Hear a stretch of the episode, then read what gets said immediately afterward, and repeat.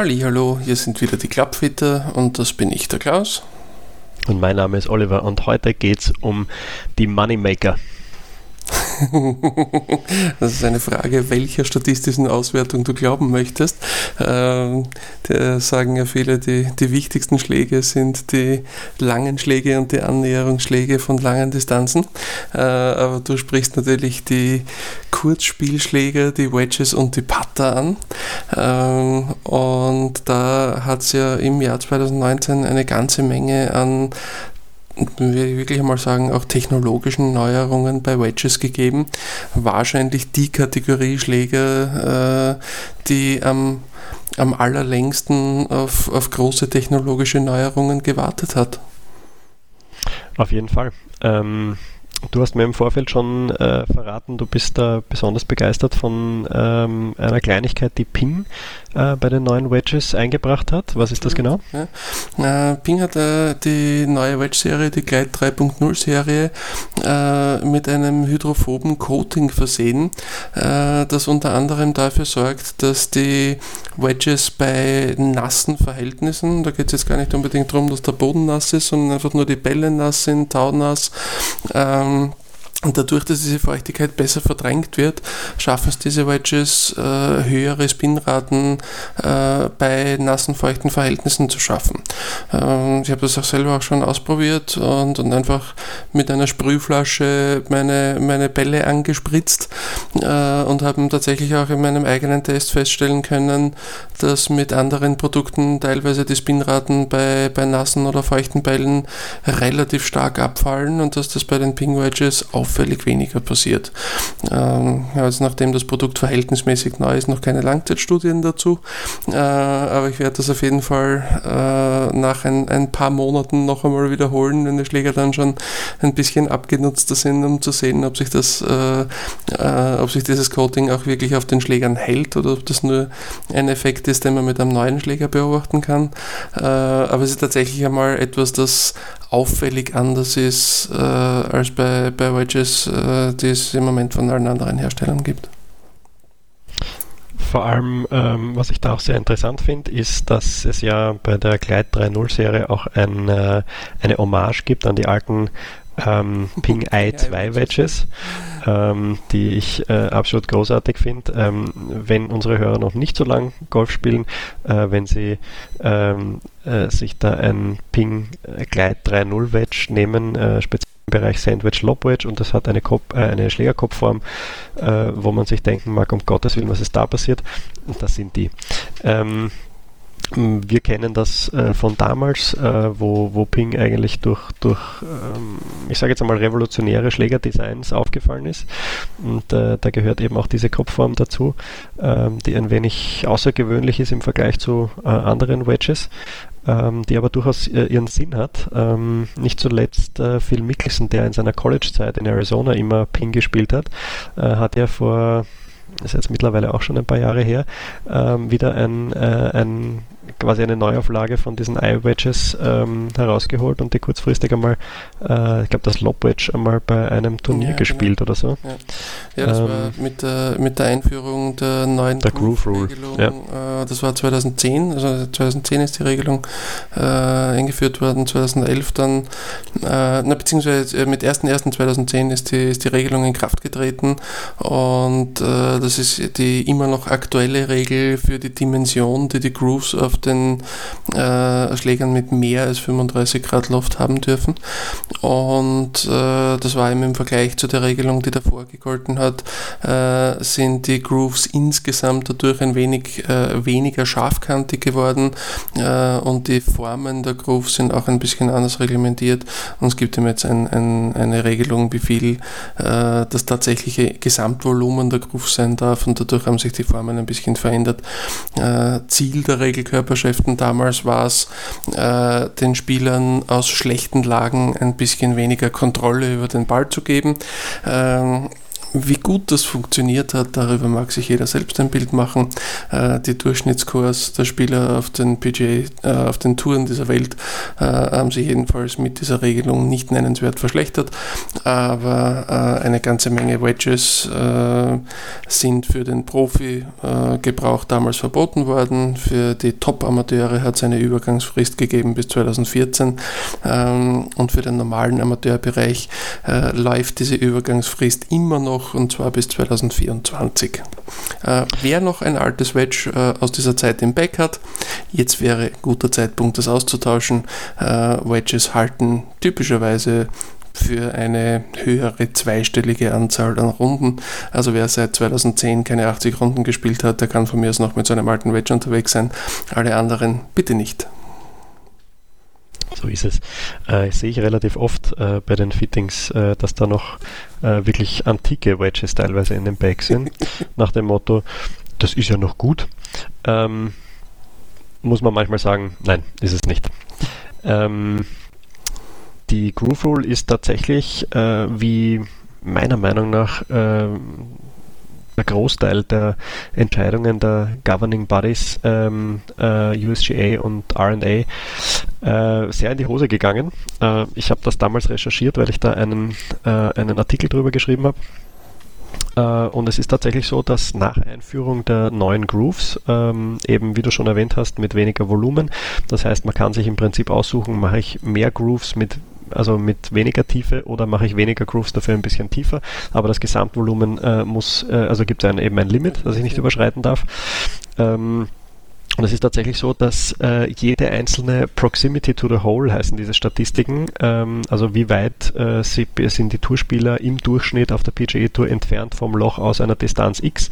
Also das sind so Distanzbrackets 125 Yards bis 100 Yards und so äh, und so weiter. Und da wurde tatsächlich jede einzelne nach Einführung der neuen Grooves verbessert. Äh, damals ähm, Statistikleader Mike Weir ähm, und da hat sich dann relativ schnell herausgestellt, dass es für die Profis leichter ist, wenn sie mit den neuen Grooves ähm, davon ausgehen können, dass der Ball äh, ein bisschen released, äh, während man vorher mit diesen extrem aggressiven Box-Grooves, die davor gängig waren, ähm, tatsächlich nicht wusste, je nach Balllage, äh, ob der äh, liegen bleibt dort, wo er pitcht, ähm, ob der äh, sieben Meter zurückradiert auf schnellen Grüns, die gut Spin annehmen, äh, ob der aus dem Raff vielleicht gleich liegen bleibt oder vielleicht doch ein bisschen zurückrollt oder wenn es wirklich mal ganz dicht war, vielleicht ein bisschen ausrollt.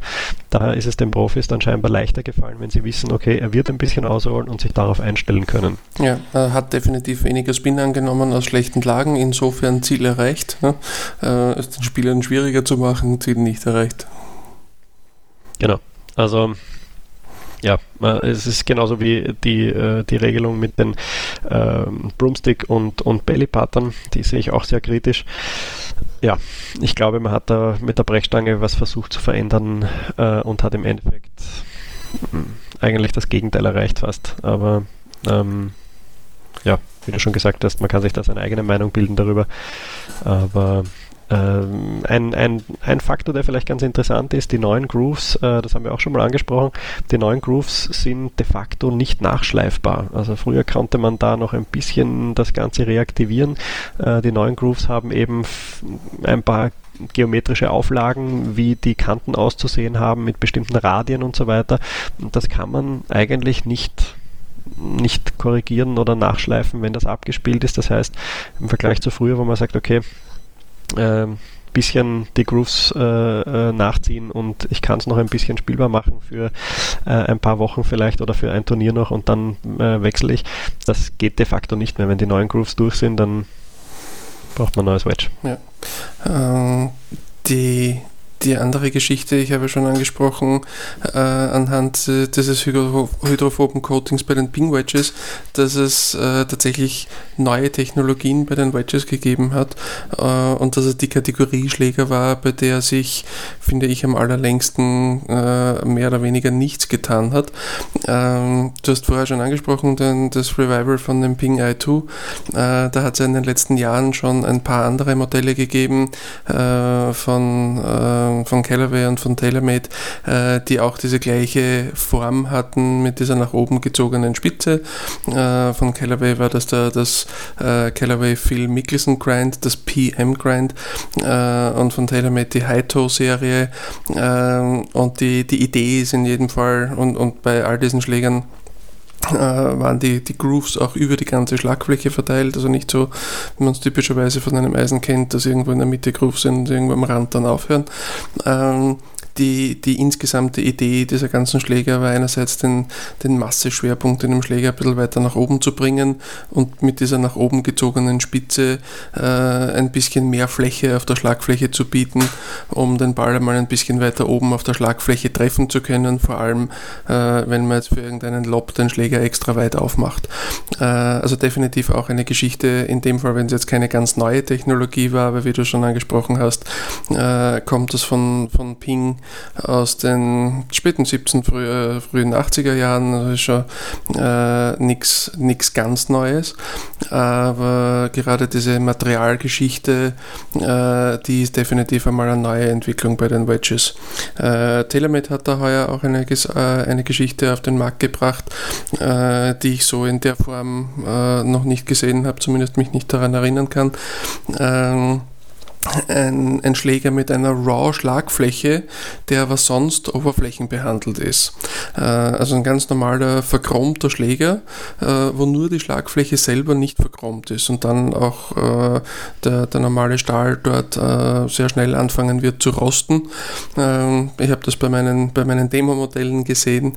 Äh, die Schläger kommen mit einem Aufkleber als Schutzschicht äh, über dieser nicht verchromten Schlagfläche drüber, ausgepackt ein paar Schläge, äh, im Herbst wieder Modelle rausgekommen sind, ein paar Schläge äh, von der, sogar nur von der Matte gemacht und äh, es waren ein, ein bisschen feuchtere Verhältnisse, beziehungsweise äh, hatten wir Bälle, die frisch aus dem Ballautomaten gekommen sind äh, und direkt davor gewaschen worden sind und noch ein bisschen feucht waren. Äh, und schon allein diese Feuchtigkeit hat gereicht, dass die Schläger am nächsten Tag, die ich da benutzt habe, auf der Schlagfläche alle komplett rostig waren. Ähm, es gibt eine ganze Menge Spieler, die das gerne mögen. Äh, rostige Schlagflächen bei den Wedges, um einerseits ein bisschen eine rauere Oberfläche, vielleicht noch für, für etwa noch ein bisschen mehr Spin, aber vor allem äh, für weniger Reflexionen auf der Schlagfläche äh, ist das eine ganz interessante Variante. Das ist zum Beispiel ein Ding, das mir immer wieder passiert, dass wenn ich ein, ein Gap Wedge äh, irgendwas um so um die 50 Grad Luft äh, plus minus ein bisschen was in der Hand habe und Richtung tief tiefstehender Sonnenschlag äh, passiert es mir immer wieder, dass ich mich mit einem schönen verchromten Schläger dann selber blende äh, und dann den Ball kaum mehr sehen kann. Äh, und da finde ich so ein, ein, eine rostige Schlagfläche, die das für viel weniger reflektiert, schon sehr interessant. Wie geht es dir da mit so Raw Wedges? Äh, ich muss sagen, ich bin da schon wirklich lange ein absoluter Fan äh, von, von Raw-Schlägerköpfen bei den Wedges. Ähm, ich habe mir das immer selber in meinem Custom-Studio gemacht, ähm, weil es eben nicht immer angeboten wird. Ähm, ich mag dass wenn der ganze Kopf äh, eine Art Patina entwickelt, also das heißt, er reagiert mit äh, Luftsauerstoff und diversen, teilweise auch mit äh, Fetten oder, oder Säuren, die, die man auf den Händen hat, wenn man die Schläger angreift ähm, und äh, bekommt dann im Prinzip eine eine dünklere Schutzschicht sozusagen. Äh, ich mag das auch, wenn der Schläger abgespielt ist und er steht dann irgendwie eine Woche irgendwie herum äh, oder ein paar Tage, dann dunkelt er auch wieder nach und danach finde ich, schaut das nie so ähm, so fürchterlich abgespielt aus. Das ist auch, glaube ich, ein Gedanke, der äh, bei diesen RAW-Schlagflächen bei den äh, bei den Milk Grind 2 Wedges von TaylorMade jetzt ähm, zugrunde liegt. Ähm, das ist, das finde ich unheimlich hässlich, wenn ein, ein äh, verchromter Schläger ähm, dann ein bisschen abgespielt ist und dann habe ich im Prinzip alles äh, silber glänzend und in der Mitte habe ich dann den Sweet Spot, wo es, also idealerweise den Sweet Spot, ähm, wo diese Chromschicht und das darunterliegende, die Nickelgrundierung äh, schon abgespielt ist durch den Sand auf der, auf der äh, Range. Und dann habe ich dort einen rostigen Fleck und dann schaue ich runter und denke mir, Bleh. und ähm, dem kann ich super entgehen, indem ich einen rohen, äh, rohen Schlägerkopf habe, der eben von Anfang an gleich ein bisschen anfängt zu reagieren. Und ähm, das gefällt mir deutlich besser als ähm, diverse Beschichtungen und, und ähm, Oberflächenbehandlungen. Die, was, was würdest du sagen, was war dein Wedge des Jahres äh, 2019? Wedge des Jahres. Schwierig zu sagen. Ich bin äh, seit Ewigkeiten da vielleicht ein bisschen gebiased, äh, weil ich auch den, den Bob Woge einen unheimlich coolen Typ finde. Ähm, mit dem ich schon mehrmals die Gelegenheit hatte zu arbeiten, so wie du auch, ähm, was unheimlich spannend ist, weil der so viel Wissen hat, das ist äh, wirklich beeindruckend. Ähm, ich finde, dass die, die Kombination aus, aus Loft, äh, Bounce, Grind äh, Möglichkeiten äh, bei den Vogue Wedges nach wie vor ähm, ihresgleichen suchen. Äh, also da habe ich einfach so viele Möglichkeiten, da das Richtige zu finden für die Spieler. Es ist natürlich kein geschmiedetes Wedge. Die Vogis äh, sind, äh, sind gegossen. Ähm, da gibt es Spieler, die wollen das nicht. Ähm, ich persönlich merke nicht wahnsinnig viel Unterschied. Ähm, ich habe in meiner Anfangszeit, das habe ich glaube ich auch schon ein paar Mal erwähnt, äh, eigentlich fast immer Mizuno gespielt. Ähm, dementsprechend auch die geschmiedeten Wedges von Mizuno. Ich muss sagen, ich, also es ist nicht so, dass mir da irgendwie was abgeht. es, äh, das, das ist für mich nach wie vor ein Feature, das einfach extrem schlagkräftig ist. Ich muss allerdings dazu sagen, ähm, ich bin kein wahnsinnig großer Freund der Kopfformen, die normalerweise aus der Feder von äh, Roger Cleveland entstehen, äh, also vormals bei der namengebenden Firma Cleveland, äh, jetzt bei Callaway im Einsatz. Ähm, ich muss allerdings sagen, dass ich sehr, sehr äh, begeistert war von der Jaws 5 Serie, äh, wo wir äh, gemeinsam unsere Tester bekommen haben von Callaway. Ähm, die gefallen mir wirklich gut von der Kopfform. Ich finde, sie sind einen Ticken härter im Feedback, äh, aber auch da relativ viele Kombinationsmöglichkeiten. Äh, ich glaube, bei den Linkshändern sind sie ein bisschen schwach auf der Brust, aber ähm, auch ein paar sehr lässige Möglichkeiten. Aber wie gesagt, wenn ich mich jetzt auf einen festlegen müsste, dann bin ich einfach äh, äh, schuldig im Sinne der Anklage, wenn es darum geht, ein, ein Woke-Fanboy zu sein. Ja, ja wobei äh, das ist beim Bob absolut nachvollziehbar. Wirklich einer der, der nettesten Charaktere in dem ganzen Golf-Business. Ähm, ich habe auch, also die, die, äh, die, die verschiedenen Möglichkeiten mit den neuen Callaway Wedges absolut toll, ja, wirklich beeindruckend. Äh, die haben inzwischen auch ein, ein sehr, sehr schönes äh, Portfolio an verschiedenen Bodenplattenkonstruktionen. Äh, mir hat, wie ich schon erwähnt habe, die, äh, die Idee von Ping da ausgesprochen gut gefallen. Auch die haben äh, ein, ein, ein, gutes Angebot und die, die neuen Technologien, die da in den TeleMed Wedges drinnen stecken, auch absolut äh, eine, eine interessante Geschichte. Äh, für diejenigen Spieler, die besonders auf extra weiches Feedback Wert legen, äh, sind möglicherweise noch die, die neuen äh, MPT 20 Wedges von Mitsuno hervorzuheben da ein geschmiedeter Schläger ähm, und die äh, kommen ganz genau wieder auf das äh, zurück, wofür Mitsuno so bekannt ist, äh, nämlich das besonders gute Gefühl von den geschmiedeten Produkten. Äh, das, das sticht bei der, bei der MPT-20-Serie schon sehr heraus. Ne? Nothing feels like a Mizuno, da dürfen wir uns dem Marketing durchaus einmal ergeben. da kann man sich ja vollumfänglich anschließen. Ähm, Fällt dir sonst noch irgendwas zu den Wedges ein? Ich glaube, von meiner Seite ist da bezüglich Wedges äh, alles gesagt. Ja, was man bei den Wedges eigentlich immer dazu sagen kann, äh, du hast die Bigfoot erwähnt, ähm, äh, die, die High-Toe-Wedges ja. äh, erwähnt von, von äh, TaylorMade. Da gibt es auch eine neue Variante jetzt, das, äh, das Bigfoot Wedge. Das ist eine Variante von dem High-Toe mit äh, einer breiteren Sohle, mehr Bounce. Ähm, und äh, ich habe vor, vor ein paar Tagen habe ich erst von einem äh, von einem Bekannten äh, eine Nachricht bekommen. Er sucht ein neues Wedge aus dem Bunker, äh, was denn da gut funktioniert, äh, welchen Loft man da am äh, oder welchen Winkel. Er hat so formuliert, welchen Winkel er da am besten nehmen soll.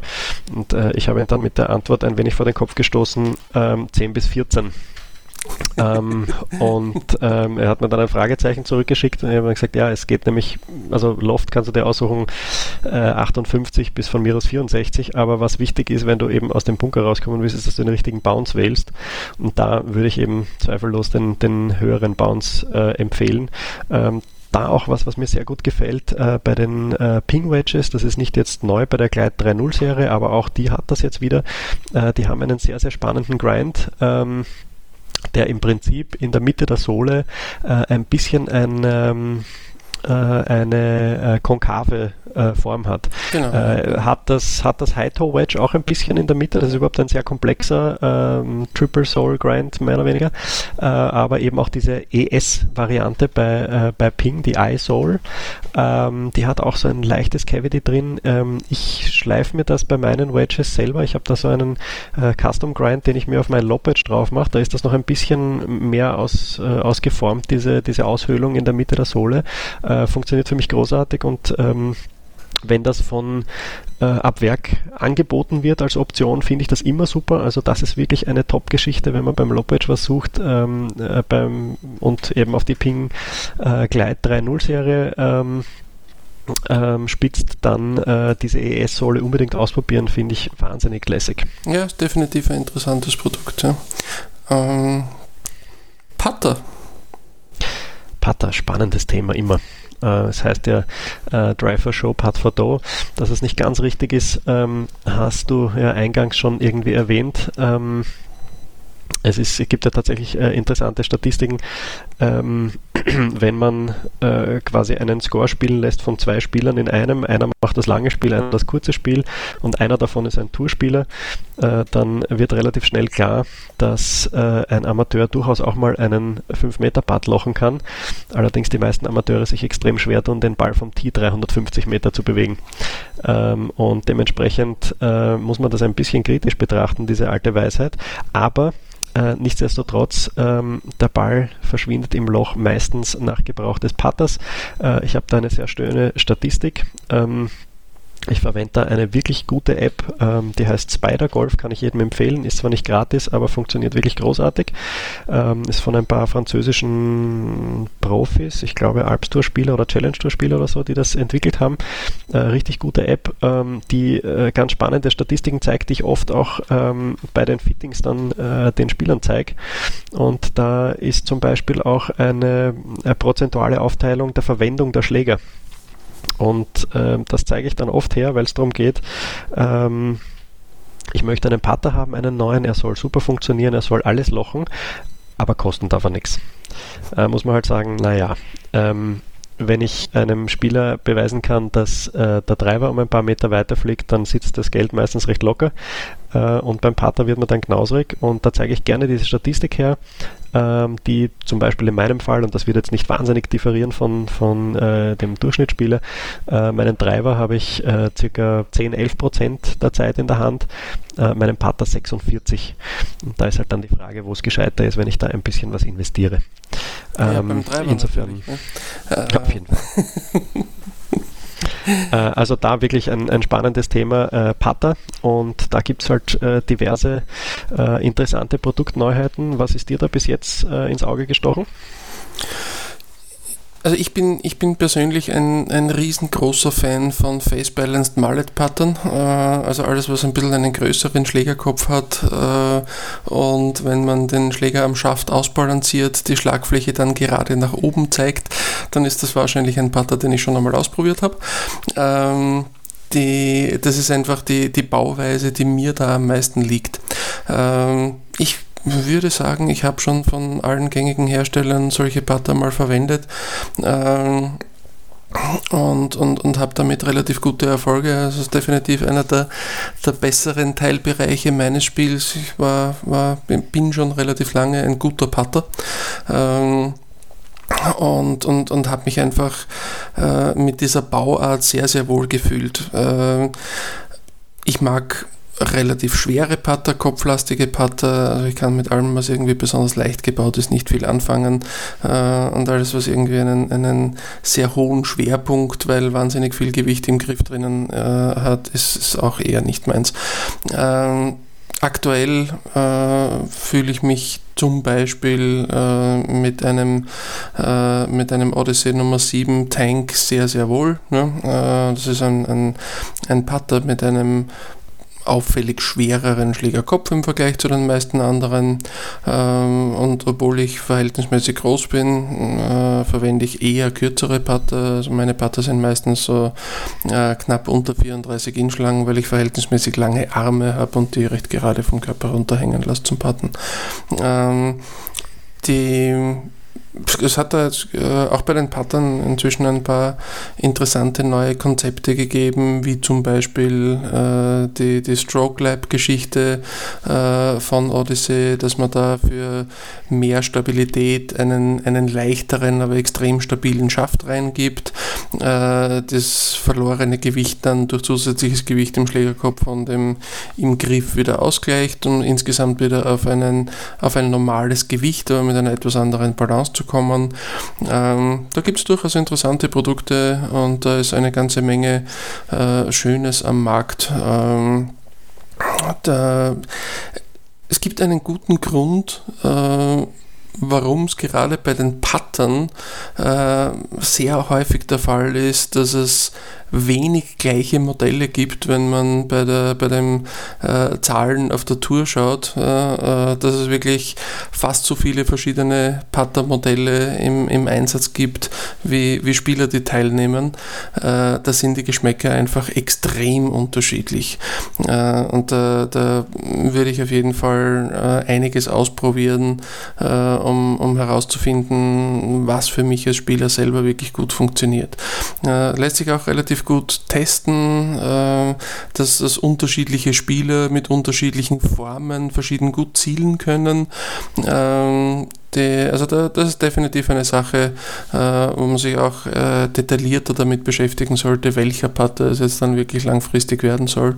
Ähm, ich, für mich ist es für mich selber tatsächlich so, dass ich äh, einen, einen Putter für mich finde äh, und dann eigentlich gerne relativ lang mit dem gleichen Putter spiele und so wenig wie möglich daran verändere, solange das Ding gut funktioniert. Wie geht's dir da?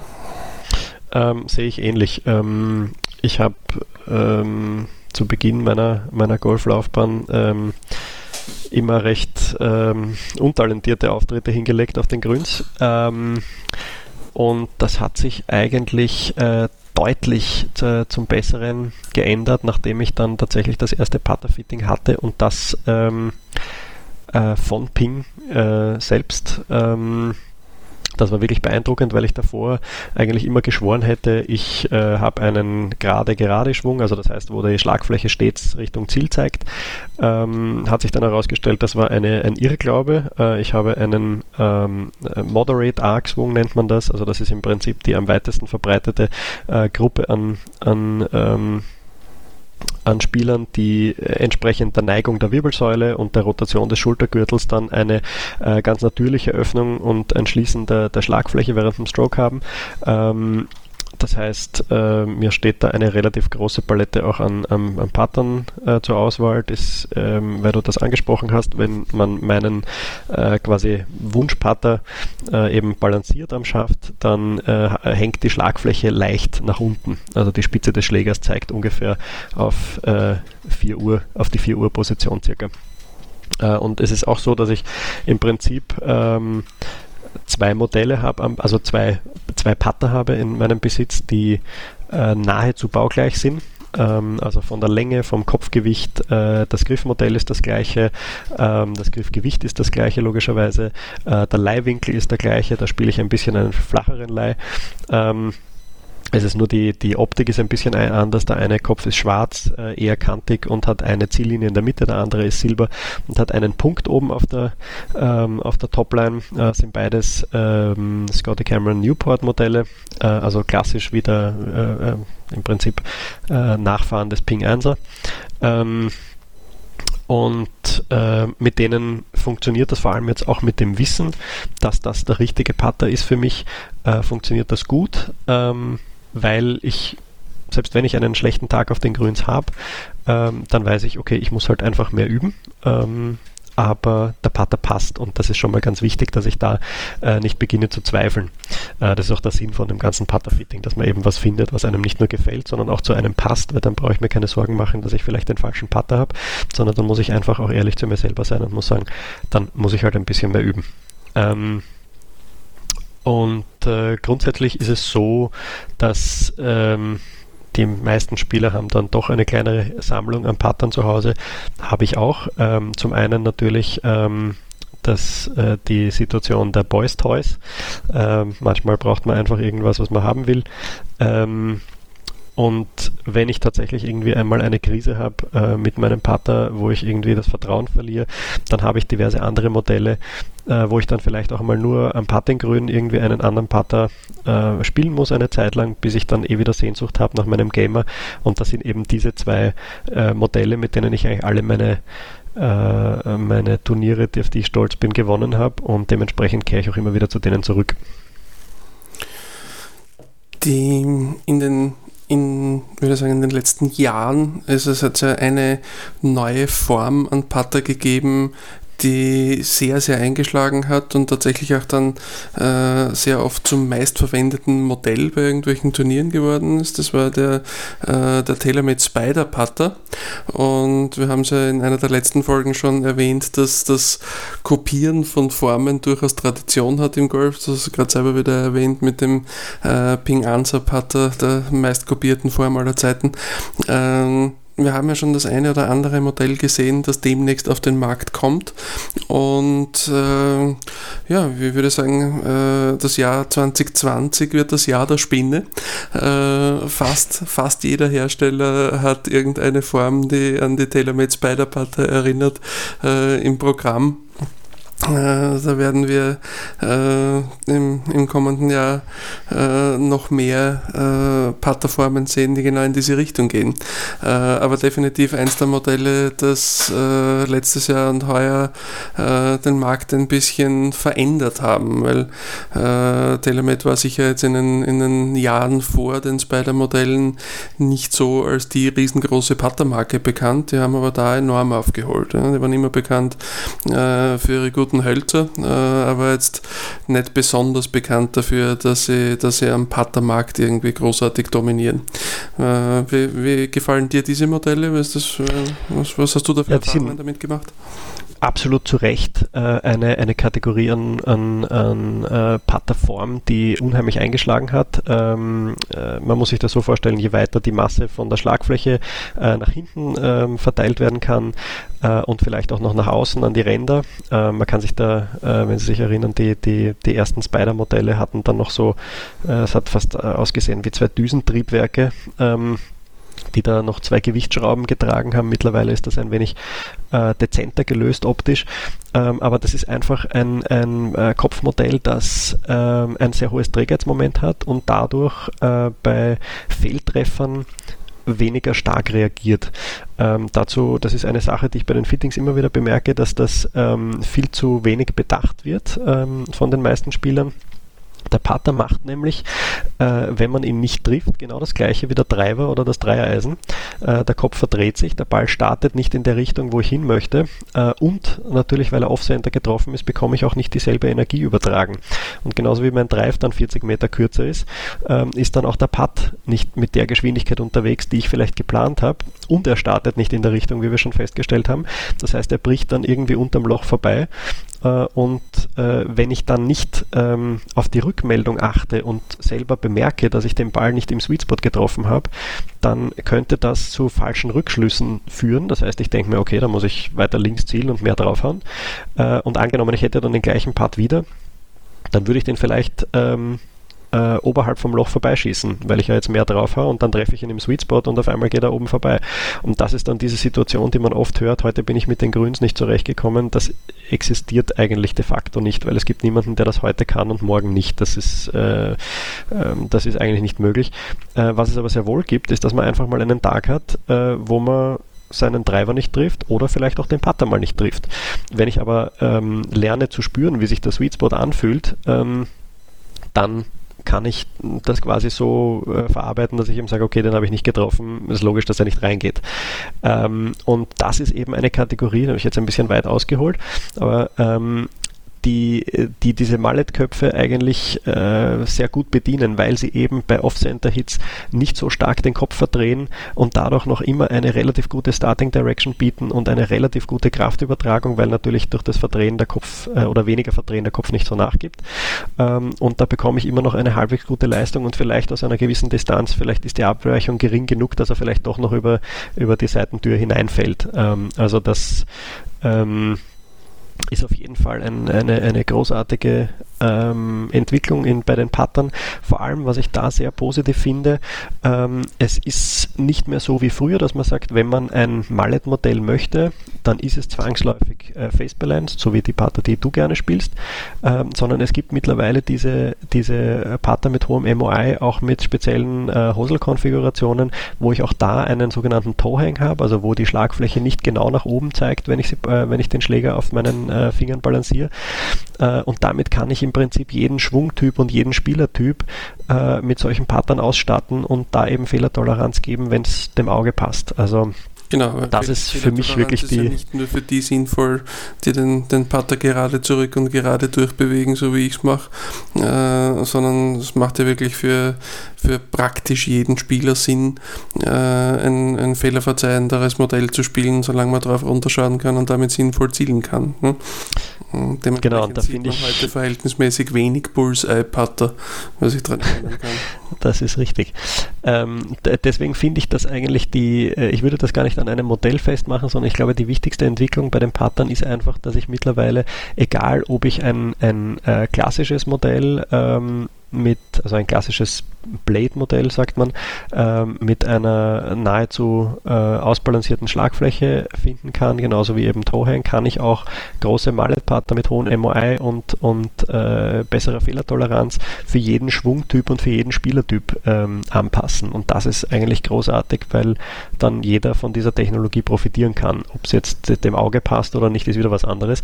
Aber äh, die Möglichkeit habe ich. Und ähm, um auf deine Eingangsfrage zurückzukommen, Spider-Patter, ich finde sie äh, ich finde sie gut. Ähm, ich, ich mag die Zieloptik, äh, das gefällt mir alles. Auch, dass sie standardweg mit schwarzen Schäften angeboten werden, das finde ich auch sehr ansprechend. Äh, ich habe leider ein bisschen ein Problem mit, der, äh, mit dem Schlagflächeninsert, das mir lustigerweise ähm, bei den Spider-Pattern bis jetzt immer irgendwie ein äh, ein Feedback vermittelt hat, das mir nicht so wahnsinnig zusagt äh, im Vergleich zu den Partnern, die ich gewöhnt bin. Ähm, ja, du spielst ja verhältnismäßig viel mit Pattern mit Metallschlagflächen und, und bei mir ist es exakt das Gegenteil. Also ich fühle mich, äh, ich habe es heuer wieder mal einen ausprobiert, äh, einen, einen gefrästen Schlägerkopf äh, aus einem Stahlblock und ich fühle mich mit äh, Nicht-Inserts und reinen Metallschlagflächen überhaupt nicht wohl. Also es gibt mir einfach mhm. kein, kein angenehmes Feedback. Ich, ich mag das äh, äh, mit, den, mit den weicheren Inserts dahinter. Für mich klingt das viel besser. Äh, ich habe hab, äh, mit, mit eben einem, einem Putter, der optisch ähnlich ist wie der, mit dem ich jetzt seit einiger Zeit unterwegs bin, äh, aber eben aus einem, aus einem Stahlblock gefräst. Mit dem habe ich ein paar Runden gespielt und das war mit, mit Abstand meine schlechtesten Putt-Performances der letzten Jahre. Äh, also ich bin, bin definitiv niemand, der mit, mit Vollmetallputtern gut zurechtkommt so wie es aussieht. Okay, sehr interessant. Ich muss dazu sagen, gibt es eine gewisse Diskrepanz bei mir, weil ich ähm, auf der einen Seite eigentlich sehr gerne äh, meistens tiefgefräste ähm, Metallschlagflächen verwende, auf der anderen Seite aber auch ein Riesenfan bin äh, von der O-Work-Serie von Odyssey, die extrem weich sind, äh, extrem dumpfes ähm, äh, Feedback äh, ja. geben das mir total taugt, äh, während ich eben zum Beispiel die, die, die Spider-Putter oder auch die Stroke Lab-Serie jetzt von, von Odyssey oder die Exo-Putter, die haben auch diese Schlagfläche, ähm, überhaupt nicht mag. Ähm, geht gar nicht für mich. Also es ist halt wirklich eine, eine äh, auch da wieder eine extreme persönliche Präferenzgeschichte. Also der, der nächste Spieler nimmt das, was sich für uns da überhaupt nicht gut anfühlt, in die Hand und sagt, das ist das Tollste aller Zeiten. Äh, und dann, dann kommt jemand wieder und sagt, ja, also Insert geht gar nicht. Ja. Äh, es ist einfach eine, eine sehr, sehr individuelle Geschichte. Äh, und gerade beim Putter würde ich wirklich sagen, der äh, es, es gibt ein paar Sachen, die du auch schon erwähnt hast, die man vom, äh, vom Design des Putters, äh, von, der, von der Art und Weise, wie er gebaut ist, wie er ausbalanciert ist, äh, wie die, die Zielhilfe am Putter aussieht, die man gut an den Spieler anpassen kann. Äh, aber welches Modell sich dann tatsächlich für den jeweiligen Spieler am besten anfühlt, äh, da kommt man nicht drum herum, äh, möglichst viele verschiedene auszuprobieren, um da mal ein bisschen festzustellen, was sich für mich als Spieler gut anfühlt. Genau. Ein äh, Trend, den wir ähm, eingangs noch äh, besprochen haben, bevor wir mit der Aufnahme losgelegt haben, ist ähm, eine total interessante Situation in allen Bereichen de, des Equipments, ähm, dass es jetzt ja vermehrt Spieler gibt, die keine Verträge haben. Äh, also speziell die alten äh, Nike-Stuffer äh, haben meistens keinen neuen Vertrag unterschrieben und haben jetzt im Bag, was ihnen taugt oder wie auch immer sie sich wohlfühlen. Äh, das ist eine ganz interessante Situation und ähm, ein Thema, das wir da auch uns herausgepickt haben, ist äh, Justin Rose, der ähm, zum, äh, zu Honma gewechselt ist als Ausstatter, äh, aber mit ähm, dem Wunsch, äh, den Putter frei wählen zu dürfen. Und der hat sich für eine äh, quasi Boutique-Marke, eine sehr kleine Marke entschieden, die es eigentlich schon recht lang gibt, ähm, die jetzt mit ihm zusammen ein Modell entwickelt haben. Die Firma heißt Axis One. Ähm, die Pater zeichnen sich auch durch eine sehr spezielle Form. Ich möchte jetzt nicht sagen, dass er hässlich ist, aber wenn sie den in den Garten stellen als Vogelscheuche, dann kann es passieren, dass die Vögel die Kirschen vom letzten Jahr zurückbringen. Ähm, auf jeden Fall eine sehr eigenartige Kopfform ähm, die aber für Justin Rose sehr gut zu funktionieren scheint.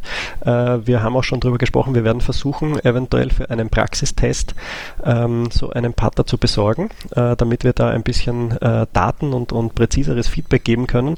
Aber eben eine sehr interessante Situation, dass eben so eine Boutique-Marke auf einmal im Bag eines äh, Weltstars auftaucht und das mit durchaus gutem Erfolg, kann man sagen, bis jetzt aber auch eine ganz spezielle Situation, weil eben äh, nicht nur eine, eine kleine Marke, das wäre jetzt nicht so außergewöhnlich, aber wirklich auch eine, eine Konfiguration des Schlägers, die es sonst nicht gibt. Es gibt nichts Vergleichbares.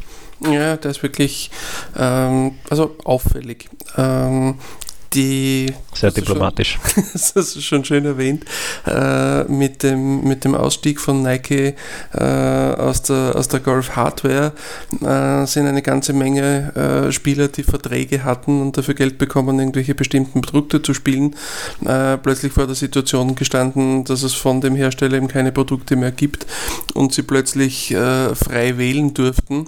Und eine der wirklich bezeichnenden Sachen, ganz unabhängig davon, ob diese Spieler jetzt neue Verträge unterschrieben haben mit irgendwelchen anderen Marken.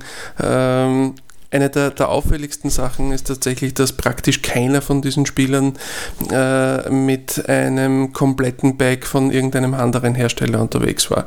Äh, also äh, ich glaube, es waren 36 Spieler, die, die Nike unter Vertrag hatte äh, und, und nahezu kein einziger äh, ist, dann, ist dann plötzlich äh, komplett mit allen Schlägern zu einer anderen Marke gewechselt. Also das jetzt von, äh, von Kopf bis Fuß mit Titleist oder TaylorMade oder Callaway unterwegs gewesen wäre. Ähm, solche Verträge gibt es natürlich auch. Ne? Gibt Spieler, die Verträge für 14 Schläger unterschreiben und dann mit allen Schlägern und wahrscheinlich auch noch Bällen, Handschuhen und sonstigen äh, von einem Hersteller unterwegs sind. Aber der, der Normalfall ist, dass sich äh, die Spieler das durchaus bezahlen lassen, irgendwelche Schläger von einem Hersteller zu spielen und dafür Werbung machen. Äh, aber in den allermeisten Fällen äh, sind es gerade so, wie du es gerade beim Justin Rose erwähnt hast, Putter äh, oder äh, bestimmte andere Schläger, einzelne Schläger, äh, wo sie dann gerne frei wählen würden und einfach das nehmen, was für sie am besten funktioniert. Ähm, und, und wie gesagt, gerade bei den, bei den Nike-Spielern gibt es jetzt einige, äh, die, die gar keine neuen Verträge unterschrieben haben, sondern einfach ihre äh, Nike-Verträge weiter laufen haben und, und die mehr oder weniger erfüllen, äh, aber halt dann spielen können, was sie wollen. Uh, Brooks Köpker zum Beispiel uh, ist inzwischen wirklich mit einem, mit einem bunt gemischten uh, Bike unterwegs, mit, wenn ich das richtig im Hinterkopf habe, Hölzern von TaylorMade, Eisen von Mitsuno, Wedges von Titleist, Woki und ich glaube Scotty Cameron Putter. Mhm, ähm, Buttonback, ja. Ja, äh, also äh, bunt gemischt, ja, äh, mehrere verschiedene Hersteller drinnen und äh, ich sage halt meinen Kunden auch immer wieder, ich finde der einzige Grund, unbedingt alle Hersteller von, äh, alle Schläger von einem Hersteller zu nehmen, ist dann, wenn man von dem Geld dafür bekommt. Äh, solange ich selber für die Schläger zahlen muss, macht es definitiv Sinn, das zu nehmen, was für mich als Spieler am besten funktioniert und nicht irgendetwas nehmen, weil ein bestimmter Name draufsteht. Genau, das ist eine sehr interessante Situation, ähm, die äh, die ich auch öfter mit, äh, mit Kunden bespreche, die dann eben alles von einer Marke haben wollen, damit es zusammenpasst. Das ist halt oft so die, ähm, die Vorstellung. Ähm, und da hat das ähm, eine Plattform, die wir nicht immer, ähm, der wir nicht immer so ganz, mit der wir nicht immer so ganz konform gehen, MyGolfSpy, ähm, die hat das in diesem Fall ganz gut formuliert, finde ich. Äh, sie gesagt haben, es ist eigentlich fast, ähm, man müsste fast sagen, es ist ein bisschen naiv zu glauben, dass eine Firma in der Lage ist, äh, für mich bei jedem einzelnen Schläger im Bag das absolute Optimum zu bieten. Zu machen, ja. Genau. Ähm, da ist es durchaus möglich, dass ich mit einem Putter von, einer, von einem anderen Hersteller besser zurechtkomme oder vielleicht mit einem Driver von einem dritten Anbieter. Also da, da wirklich die Möglichkeiten auszuschöpfen, das ist schon sehr vernünftig, weil es da oft wirklich ähm, äh, noch ein Potenzial gibt, das man ausschöpfen kann. So ist es. Alles klar. Dann glaube ich, haben wir damit unser, unsere mehreren Folgen zum Jahresrückblick auf die Schläger des Jahres 2019 ganz gut absolviert und abgeschlossen. Und es bleibt uns nur mehr, euch noch einen schönen Tag zu wünschen. Genau, und immer daran denken, egal wie fit ihr seid, wir sind fitter.